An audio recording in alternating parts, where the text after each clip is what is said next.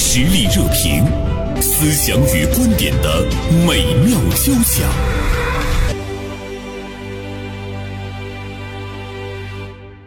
昨天呢是重阳节啊，不知道收音机前的听众朋友是如何度过这个节日的，包括一些中年朋友，还有呢青年朋友是怎么样陪父母去度过呢这样一个节日。重阳节的来临，重阳节的度过，也让很多人会想到人生的下半场该怎么过。今天，《大连晚报》名笔视线的执笔人李莹写了一篇非常有感悟性的文章，学会随时整理自己，用下半辈子重新过一生。这篇文章写得很优美啊，给大家来读这篇文章的第一段：秋凉又重阳，天高气爽。野菊黄，尽管寒意渐盛，但重阳却已可登高、可归家、可怀旧、可念故的特质，给傲娇的秋风揉进了一缕暖意。总以为衰老遥不可及，不知不觉就逼近了重阳主角的身份。此刻不禁要问：人生下半场到底？该怎么活？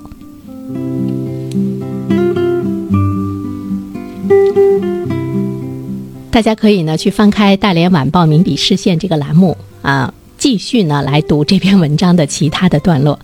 呃，今天呢也把李莹再一次呢请到我们的直播间，同时呢我们还邀请了辽宁师范大学心理学院的博士生导师孙文玉老师做客我们的直播间，向二位优秀的女性道一声。中午好，中午 好，中午好啊！首先，我特别想问李莹一个问题：我说这么年轻貌美，怎么就开始考虑人生下半场该怎么过了？还年轻貌美吗？那可不 是，孙老师是不是到这个年龄再以为这样是有病 啊？所以孙老师来了得先看看病。 我认为李莹老师是才貌双全，没有没有没有，就是你在职场会很快发现，嗯，咦，我怎么和？新入职的同事们的父母的年龄相仿了啊，好像以前没有从这个角度去想问题。如果从这个角度想问题的话，会觉得原来自己这么大年龄了，就已经走到人生舞台的中 了。间是的，是的，嗯嗯，就会有一些那个感慨。有的时候我们要有一些参照物的出现，你才猛觉。时光如白驹过隙，自己已经不是最年轻的 了。对，对有的时候你会猛然醒悟，是吧？对， 因为现在零零后已经进入职场，没错，是。而且你会看到，走在大街小巷，很多的时候，别人，呃，不单单是把你喊姐了，有人开始把你喊姨了。 嗯，孙老师，你说，呃，李莹的这样的一种关于自己的年龄和时光的感慨，是不是我们人生必经的一个阶段？呃，人到中年嘛，很多人都会有这个感慨。我觉得这个不分性别，也不分呃学历，嗯或者是跟无关财富。嗯、每个人在走到一个阶段的时候，我们都会感慨。嗯、就像就是美国总统为什么要规定参选年龄必须在四十岁以上？因为生活带给我们磨砺，夺走了我们的青春，但是它也让我们收获了很多。嗯，我们获得了很多的财富，就是。都说岁月不饶人，但我也不曾饶过岁月。我就记着，呃，冯小刚曾经对年轻人说的一句话，他说：“我们老了怎么了？你们年轻有什么了不起？我们年轻过，你老过 吗？” 好像还是这是这是不可避免的，我们都会走到这个舞台的中央。对，但刚才孙老师说的，我觉得其实会给我们很多的一些这个领悟啊，就是我们的人生的经历。包括呢，我们走过的那些岁月，其实它给了你一份非常丰厚的一个礼物。对你的阅历，你知识的积累，啊、呃，包括你对事情的那种更丰富的、更有经验的判断，这个是年轻人没有的。嗯，对，就是很多事情你经过了以后，你会发现原来那些困扰的东西，它早已经不成为困扰了。嗯，呃，那让让你烦扰烦恼的东西，你已经放下了，看淡了。嗯，我觉得这就是过去可能生活给我们的磨砺，是苦也好，嗯、呃，是酸甜苦辣也好，嗯、呃，你不管我们怎么去看待它，嗯，但它毕竟是对我们的一种成长和收获，是一笔财富啊。嗯、对，所以李莹，你是怎么想的呢？下半场到底怎么活？你觉得应该怎么活？我就是因为没想好，所以我 把这个问题抛给大家， 我们一起来大探家讨是吧对大大家都想一想，到底这时间这么快到了这一步 了，然后不知道未来的路有多长，但是大家应该以一个什么样的心态去面对？嗯我觉得对未来肯定会有变化，因为很多人到了这个年龄，很可能会放弃自己，觉得哎呀，人生过半了，大概嗯也就这样了。是然后很多人觉得可能我一眼能望到头儿，在我们身边有很多很多这样的例子，不管是你身边的亲朋好友啊，还是新闻报道里看到的那些榜样的力量，然后其实很多人哪怕是在七十岁、八十岁，他都有这个重启人生的能力。嗯，我近期我们这个《老友时代报》做过这个重阳的策划，我就特别看重“重启”这个词。嗯，我觉得人生真的是，不管你到什么时候，不管你遇到多大的困难，只要这条命还在，你就应该拥有重启的能力。嗯时时都要去重启哈。对，说到六十岁，说到七十岁，我们想一想，现任的美国总统他有多大了？嗯呃有的时候我们会调侃哈，八十多岁的老头子了，为什么还不肯放弃？ 还要有自己的政治生命。 对对对，他有的时候会给我们一些激励，完了之后呢，你会给你自己赋予一些价值。像刚才李莹说到说，呃，生活中有很多的人，可能是大多数的人，比如说他四十多岁、五十多岁的时候，他真的对生活就是一种放弃，他甚至于觉得，哎呀，就这样了，我开始盼着退休，甚至于他觉得有很多东西他都不去在意了，比如说个人的梳妆打扮啊，包括你自己的那份文雅。 或内在的成长内在的成长，其实他全都放弃了啊、是就这觉是得很可哎呀怕的一件事情。他说我就要放松了，我不想再受那么多的约束了，我我要那个随遇而安了啊。嗯，呃，孙老师，你觉得这种状态最终给他是人生带来的它是是什不么？健康的。就首先对自己来说就是不健康的，对别人来说，对于关心他和爱他的人来说，其实也是不负责任的。我就突然想起来，我之前看过的一个报道哈，那报道当中就说，有一些高速公路取消了这个收费员。这个收费员呢，他就每天坐在那里就收钱就可以了，他就有一份衣食无忧的工作。突然被取消了以后，他就不知道做什么了。这个三十六岁的女收费员说：“我三十六岁了，我什么都干不了，我的人生就废了。”哎，我当时就特别惊讶，我说他才三十六岁，还很年轻啊，一切都来得及，他学什么都来得及，他可以做很多事情。嗯，但是他当时对自己的定义就是这样的，而且其实他的他人生会是被自己限定的。他会抱怨。对抱怨说：“你看，你当时就让我在，呃，这份工作上，我本身就是一个只会收钱的，没有任何成长机会的。那么你突然之间又不让我干这份工作了，他会去抱怨现状，抱怨改变。他没有想到是他自己的原因。嗯，就如果他要要想到是他自己的原因的时候，他可能也就会早早的未雨绸缪了。正好说到这儿，我想问问孙老师，你说对于一个人来说，他的思想意识的这个变化是自我引领更重要，还是周围的影响？这是一个什么样的关系？哪个更重要一些？您问这个问题哈，嗯特特专业，一个人形成一个自己的个性也好，形成自己的三观也好，嗯或者他的思维方式也好，他肯定有至少有三方面的因素。第一个呢，就是这个这个个体他自己本身的性格特点，也就是说，我们把它叫做个性。有的人他就比较关注于自己内在的感受，就是内倾型；有的人比较善于关注外界的变化，那么他我们称为外倾型。但是很多人呢，也是内倾和外倾混合的，说哎呀，这个人比较内向一点，这个人比较外向一点。他其实跟这个内倾外倾它是有吻合的地方的。这是第一个个体自己的特点决定。第二点呢，就是他经历的事件，就是我们每个人成长环境不一样，是吧？今天来的路上还看到了有一个叫黄凯的一个实习生啊，他的一个视频，就看了很心疼。他从小是嗯没有爸爸妈妈的，他一岁的时候他爸妈就离婚了，然后把他作为一个累赘抛抛给了他爷爷奶奶。这个孩子从小是跟着爷爷奶奶长大长大的，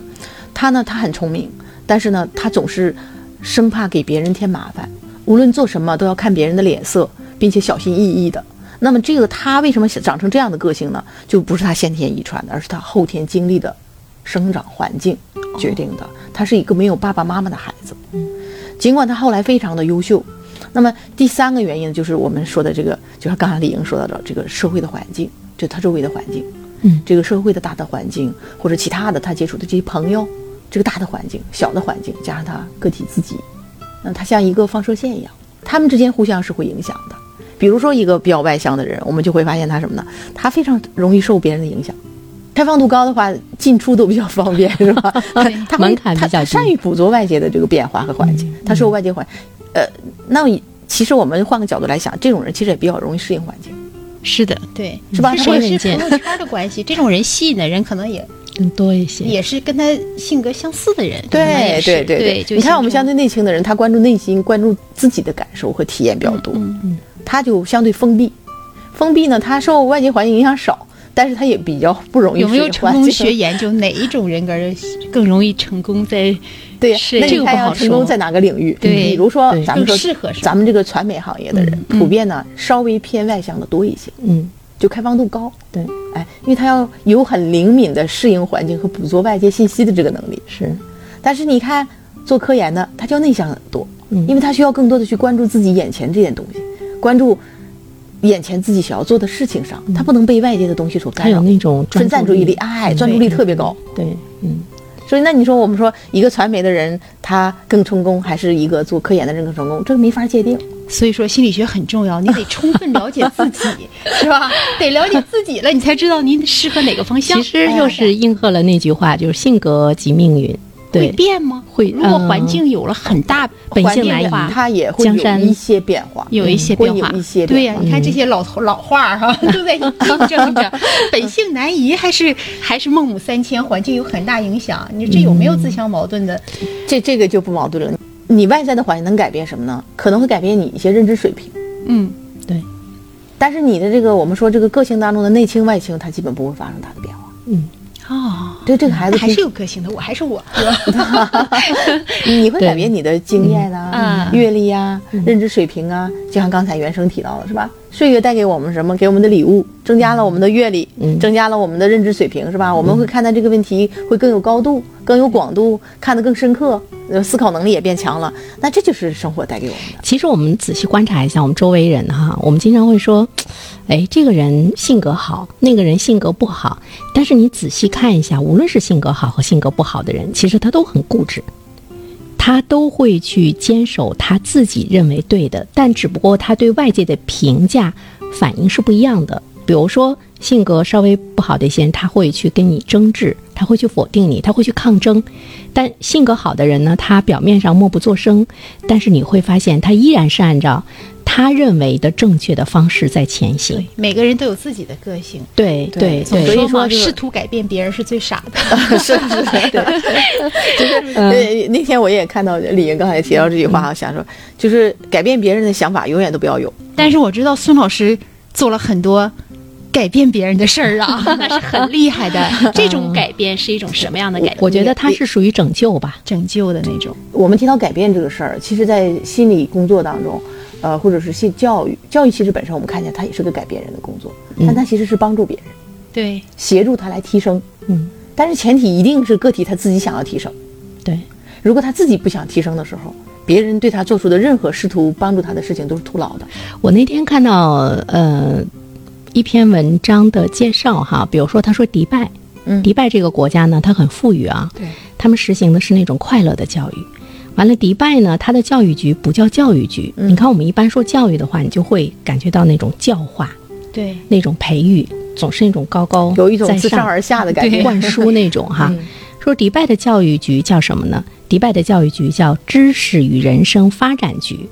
哎呦，这哎，我当时这个名字就很好，特别好这。太好了！你对看，你你首先是给你带来知识，但是更主要的，其实教育它要影响你的人生，但是它又有发展两个字，就说明什么？说明一切都是动态的，动态的对。而且对教育不单单是针对孩子、成年人，包括老年人，在人你的人的一生都是成在成对长你的。都是在知识和人生发展的这个途径中前行，太棒了了！，他从小就告诉你，知识和你人生未来的发紧密展是相有关紧密相对对，而且你是对你是不对断发展的，包括你学的知识对，它也会有一个被被替代性更新。这个范围就非常广，非常对，广。是嗯啊，要不然我们一听到教育局，总认为它是学龄阶段。对， 对，教育育，教育，而且我们的教育多偏在教教教上教对书上，就是对灌育输的还东是西少多，。对嗯对，如果在育方面更倾向一些，育人方面要更好一些的话，所以我就觉得那肯定会不是现对在，它就是一个全社会的一个认知，也是一个由上而下的一个认知，所以他们的教育才会是那种很快乐的教育，很积极的教育。对很积极的教育呢，它其实也是在告诉你一个观念，因为你你人生是在不断的发展的。对所谓的发展就是。你的小学决定不了你的人生，你的中学也决定不了你的人生，你的高中甚至于你的大学也未必能够决定你的人生。它永远是在发展的过程中，如果你自身有那个发展的动力和内生力的话，对吧？就是教育的持续性， 对教育的持续性。所以我就觉得，如果全社会他都能有这样的一个认知的话，那它自然它带来的就是那种快乐的、积极的教育。那么他对、嗯、呃每一个孩子对于人生的那个认识也是不一样的。对，比如说这这是一个非常长远的眼光。比如说到了我们今天的这个年龄，像呃李莹发出来的灵魂的拷问。下半生该怎么活？如果你是一个发展的角度的话，你就在想哪有什么下半生，哪有什么上半生？对呀、啊，我的人生每天在基本上就可以固定了哈，我就干着这个职业是吧？嗯嗯、养养了这样的孩子，然后跟着这样的老公，可能你就会觉得生活就是这样。嗯，然后你说孙老师怎么样才能，就是不管是自我催眠还是自我激励，嗯，随时给自己的这种力量，应该是。我假如不找不认识孙老师这样的大咖，我自己应该怎么做呢？就是我们我们现在在在大家在探讨的话题，其实也也是很多听众朋友非常感兴趣的。对对对，呃，我相信也是像我们这样就人到中年的人哈、啊，对、嗯，哎，就是对后半路到到底怎么走，嗯、我们有一个有一个思考。是，嗯、这个，呃，我想起了台湾的有一个老人家哈、啊，他在八十八岁那年拿到了博士学位。呃，其实我们人都有本能的，都有一种，呃，不愿意吃苦的这种惯性， 是吧？我们天生是 享乐的，享乐的倾向，对，就是趋利避害也是人的本性。嗯、然后，嗯，本能的愿意去选选择安逸，愿意选择、嗯、呃享福，而不愿意选择吃苦，这都是人的一种本能。对、嗯，啊，他说能够去突破自己的这一点，呃，我认为就是很了不起。嗯，所以说人永远其实面对的话题是跟自己对话，嗯，跟自己在突破。在发展自己，在探索自己，认识自己，嗯，然后提升自己。我倒是觉得，像孙老师刚才说的人，他都是那种，呃，趋于快乐和享受的，嗯，所以人有的时候你，你你要知道那种快乐的享受，其实它是分级别的，有那种低级的快乐，也有高级的快乐。但是我总是觉得，如果呃，在我们的生活中有很多人，他一生中没有触及到那种高级的那个快乐。高级的那个享受给他带来的快乐，所以他永远都不知道，啊比如说在吃喝玩乐的快乐，或者说我们现在比如说呃，短视频或者是手机不离手，嗯嗯、我们永远沉溺于那种浩瀚无边的那个信息中，沉溺于别人的事情中，很少去关注你自己，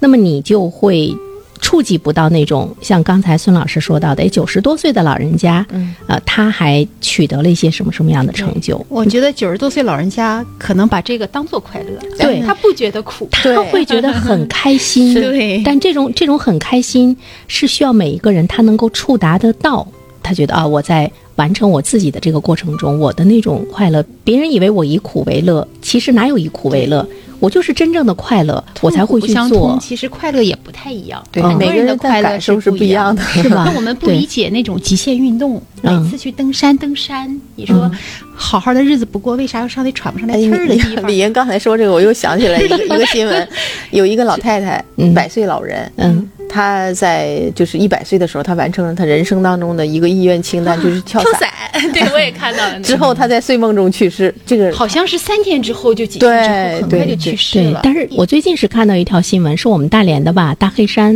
啊，对对对，两位登山的老人，一位是摔死，一位是重伤，都是六十多岁。对，但其实这两件事情不矛盾，在什么地方？就是无论你去做什么样的事情，你首先是安全放在第一位，对，而且你要遵从一个自然的规律。比如说你九十多岁了，你一百多岁，你依然在写文章，你依然在干什么？但是你还要注重那个身体的反应。该休息的时候，你不可能像年轻的时候那么那么拼哈、啊，包括登山也是对。嗯、但这位老人他这个高空跳伞是在安全防护比较到位的情况下，是对。但是那两位老人，嗯，他们是走的是野路，野路没有经过景区合理的通道，嗯、走的野路，然后搞这个攀岩，这这个危险系数是相当高的。嗯，嗯所以说不管在什么时候想重启人生，想什么必须得注意安全自己的身体条件和适合自己的情况下。以独特的观察视角，发现时代的蓬勃力量；以敏锐的内心感知，寻找我们的精神家园。实力热评，名笔与名嘴的实力碰撞。呃，我们都知道呢，我们这个呃中国文化中有这样的一些话语，使得大家会对自己的人生有一些定性哈，比如说三十而立，四十而不惑，五十而知天命。呃，我们说到五十而知天命的时候呢，其实它都有一种比较消极的那个味道在里面，就觉得哎呀，我我现在已经我命该如此，我就这样去接受它。但我那天我看到一个说法，哎，我觉得蛮有积极意义的。他说：“你四十不惑呢，是你在四十岁的时候你，你你对很多的问题你看不透，而且你不知道你该去干什么。到了五十岁的时候，而知天命的时候呢，就是你五十岁的时候，你知道你的人生的方向了，你知道你该去做什么了，就是你知道你内心的那个呼唤是什么，你能够更好的去完成你的那个生命的使命了。如果我们这么来解读的话，我觉得五十真的是我们要时刻盼望着的一个年龄段。”对，我觉得这就是一个 嗯、呃、删繁就简的过程。可能到五十岁了，你知道你需要什么，不需要什么。嗯，就像我说，及时的整理自己，嗯，要清理自己，都应该是自己的安全卫士，嗯、随时清理自己的内存，嗯，然后把不需要的东西尽早的剔出去，这样你才能目标更明确的。对，去实现什么也更容易达到你心中的那个目标。嗯，孙老师，你说随着年龄的增长，嗯，其实我们每一个人，如果你真的很了解自己的话，在五十岁上下的时候，你是比较容易听到你内心的一些声音的吗？对的，现在我接触到我很多的朋友啊，包括同事、同学，大家都会发出类似的感慨，就是我们现在进入到了一个人生做减法的阶段，啊。呃，有很多不必要的东西、繁琐的东西、无用的、浮华的、虚荣的东西，其实都可以被抛弃了。呃，有一个朋友，呃，他其实没有什么太多文化，他只是很简单的说了几句话。嗯，呃，我觉得其实跟咱们今天要聊到的这个人生做减法其实是一样的。嗯，他说，呃，在三十岁的时候，我追狂热的去追求奢侈品，我有很多的包、很多的鞋和很多的衣服，可是现在我突然发现我用不了这么多东西。我只要三双鞋子就够换了，我只有两个包就够用了。对，我常穿的衣服就那么几件儿。我忽然发现其他东西都是多余的。我觉得对于我真正有意义的东西，呃，我需要认真思考一下，哪些是必要的，哪些是不必要的，反而它会成为我的负累。嗯，嗯，我最近看到一篇文章哈，我觉得它就是对我们人生走到一定阶段的时候的一些感悟，嗯、也是蛮有启发的。他说，其实呢，我们。现在这个时代吧，它是一个资本的时代，它把我们每个人其实都物化了。嗯、所谓的物化的话呢，就是它给了你一个呃资本的标准来评价一个人的价值。比如说，我们今天我们可能会觉得，哎呦，我我不成功，没有价值。我们会有两个评判标准，一个呢就是你取得的地位，另外一个的话，你就会觉得我挣的钱没有那么多，而且我也没有能力让我的钱变钱。它都是归到了那个资本的本质，资本嘛，就是一个是钱生钱，另外一个它要有效率，对吧？所以，我们辛苦的工作，如果我们挣不到很多的钱，我们又没有能力让钱变钱，我们对我自身的这个评价呢，就特别的贬低。所以说，大家就会觉得特别的空洞。再随着这个是评价标准的问题啊，对对，到底怎么样算一个成功的人生？对，那他这个就是说，这个就是我们今天社会的那样的一个评价的标准，因为它就是一个资本时代。嗯，呃，但是如果我们把这种标准内化到我们内心，对我们自己来这样一评价的话，呃，其实是很悲催的一件事情，因为我们都是平凡的人，我们没有、嗯、没有那个能力让我们的呃人生资本化。更物化那种啊，嗯、呃，其实有的时候你你需要回归到你的内心的时候，你比如说你回到那个物的第一性的原理啊，你其实就是去看那个那个事情的本质是什么。就像刚才孙老师说到的那个奢侈品，我就想到说，不把那个物当成你的一种享乐，包括你身份的一种标配。嗯比如说一个 LV 的包，那个包是用来干嘛的？我就是把它当包来用，对吧？ 对，它就是用来装东西的。我不是为了这个牌子或者代表什么，对，为了炫耀或者是标榜什么。回到了那个物的那个本质。说，当你把一个包回归到它的那种本质的时候，你可能就没有了去跟别人比拼。我一定要买一个奢侈品，他穿一个名牌，我一定要穿一个名牌。就这一切已经没有意义了。对，就衣可遮体。嗯它只要清洁、干净、得体就可以了。这个时候，我们可能从外在的那种对物的那种焦虑感，就没有了哈。对，这个是跟年龄有关，需要成长到一定的年龄段，他的认识也是需要有个提提高的过程。啊，还是说他从小就会受一些环境的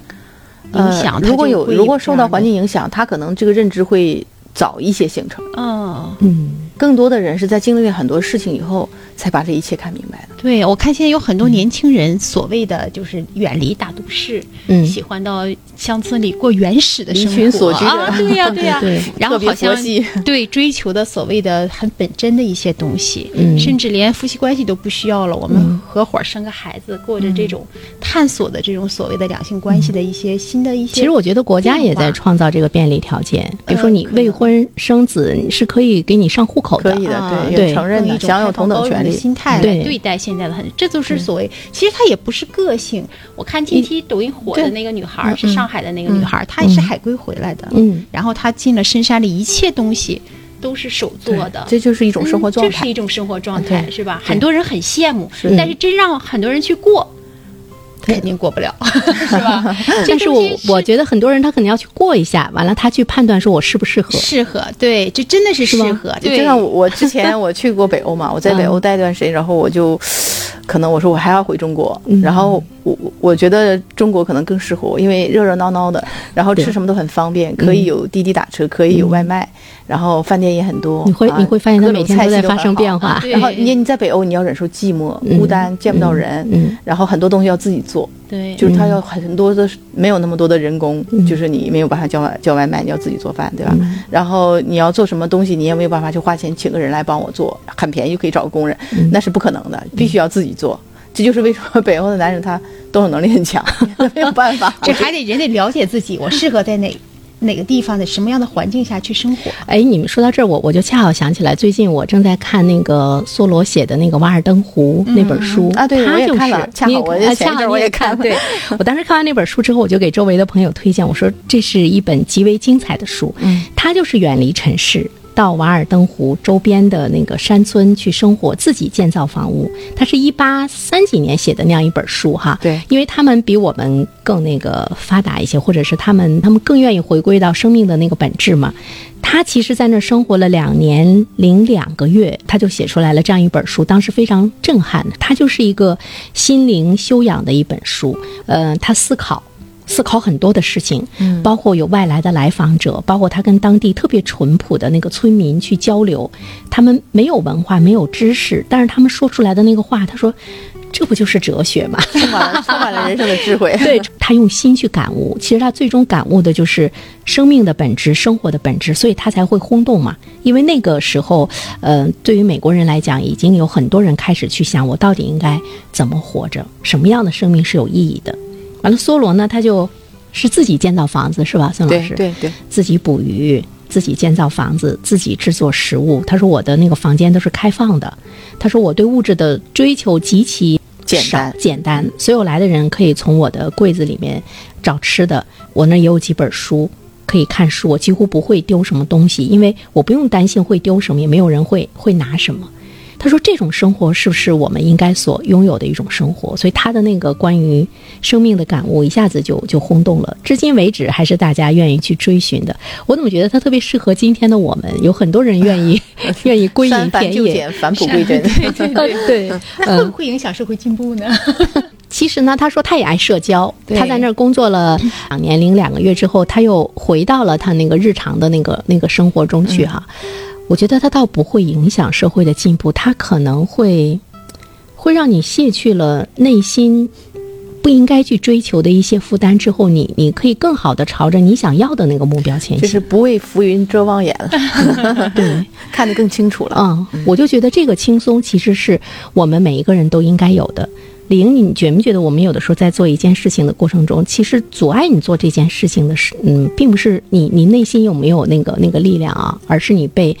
要做这件事情牵扯到的人际关系啊，牵扯到的好周像应围，该做，给你给 你对消耗哦掉并不了是。你个人说喜欢或者想而哎已，大家多都是余的在这这些儿杂念嗯车轮中滚着往前走。对对所以说对很多时候大家都说难得糊涂，这可能也是个心理学问题。我是真正要真正的清醒认识自己，我想要什么，还是说我难得糊涂？嗯对，有没有有很多就是说过多的一些牵绊呢？嗯对，如果说我在认真的想我需要什么，达不到的话，会不会很割裂，反而出现心理问题？嗯曾经回答过一个孩子的问题，他说：“老师，我有的时候真的不知道什么该做不该做嗯啊。”我说：“因为真正的成功的人生只有一种，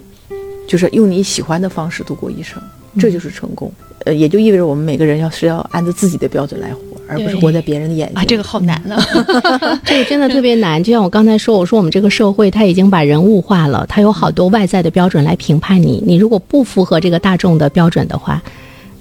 可能连对象都找不到。比如说，对于男生来讲，嗯，对。所以你真的怎么样按照你自己的那个喜欢的方式去过过生活？他是不是对社会提出来一个要求？嗯、 是，这很深刻的问题。但是也有人会认为，就是说我总会找到那个这个世界当中那个跟我同频的人。对、嗯，啊，就像我们之前知道网络上非常热炒那个“世界这么大，我想去看看”的那个女心理老师，她嗯是河南的嘛。嗯。后来她在旅行的过程当中认认识到了一个和和她同频的一个男生，哦、然后他们在成都开了一家客栈，生了两个孩子。然后经常结伴去旅行，嗯，幸福版本啊，找到同频的人，不想人要不不走出这一步，他可能就遇不到这样一个人。是，对， 嗯，这时候就联想到一句话说特别好，就是说你不要总担心这个世界上没有你这样的人，嗯、你只有走在那条路上的时候，你才会遇上这条路上 的人。哎，我觉得这句话说的特别特别好，嗯、对，是我。最近在看复旦的哲学王子王德峰，他写一本书嘛，《追寻意义》。他说有一句话呢是值得我们共同来分享的。他说我们每一个人都有理想，呃，但是你要接受的一个现实就是，你的理想就如璀璨的星空，你永远触不可及。但是呢，我们可以借着星光而不断的前行，这就是我们人生的实现你自己的那个意义。梦想还在，随时有自我疗愈的能力。我是冲着梦想去的，就是我就感觉是，只要你在前行，只要你在行动，借着星光，借着你理想的那个召唤，哪怕你没有触达，甚至于你这一生你离你的理想都相差十万八千里，但是你走的每一步都算数。对对，对走的每一步都算数。不要在任何时候都觉得不甘。我觉得他永远不甘的话，心里有这种，他就会很容易。嗯就是旅程当中的所见所闻，你经历的酸甜苦辣，甚至是跌倒爬起，这些都是收获，这也是都是我们的目的。嗯，因为生命其实本身，如果真的来讲，它没有什么最终的目的，嗯、因为最终的目的是死亡。是是的，人人都一样，优劣之分。我觉得梦想也是这样，没有什么没有优劣之分，只要你喜欢的 对就可以。嗯，走在正确的路上，走了多远不重要。对 对，你说这个对于人来讲，他是不是有一个特别愉悦的、特别强大的那种精神支撑？ 对，他会让他感觉到自己有一种生命的价值感，或者是一种召唤，也不需要去考虑年龄，不要去考虑年龄，考虑别人的看法，嗯对，考虑甚至你做这件事儿有多大的社会价值都没有必要。就是只要你想开始，每一天都是青春。对对对。哎呦，我觉得这句话说的特别好，每一天都是青春， 而且无论什么年龄段都是青春。信心来了，比如说你 九十岁的时候，你依然可以觉得，哎。我还是一个少女啊，少女这种状态是自己赋予自己的，而不是别人说。对，我想起了一个老科学家，他就是嗯他很他很幽默，他就说，呃，我我经常会买二十五岁的衣服。他说有的时候一照镜子，哦，那是衣服不对，永远不会有心理问题的。嗯，玲说句结束语吧。好。我觉得吧，人生确实是一场持久战，你得有爆发力，嗯、当然最重要的是有耐力。嗯，所以希望呃把遇到的荆棘都熬成花，把苦难都熬成诗，这样自然就会邂逅你最想要的生活，还邂逅那个最想要的人。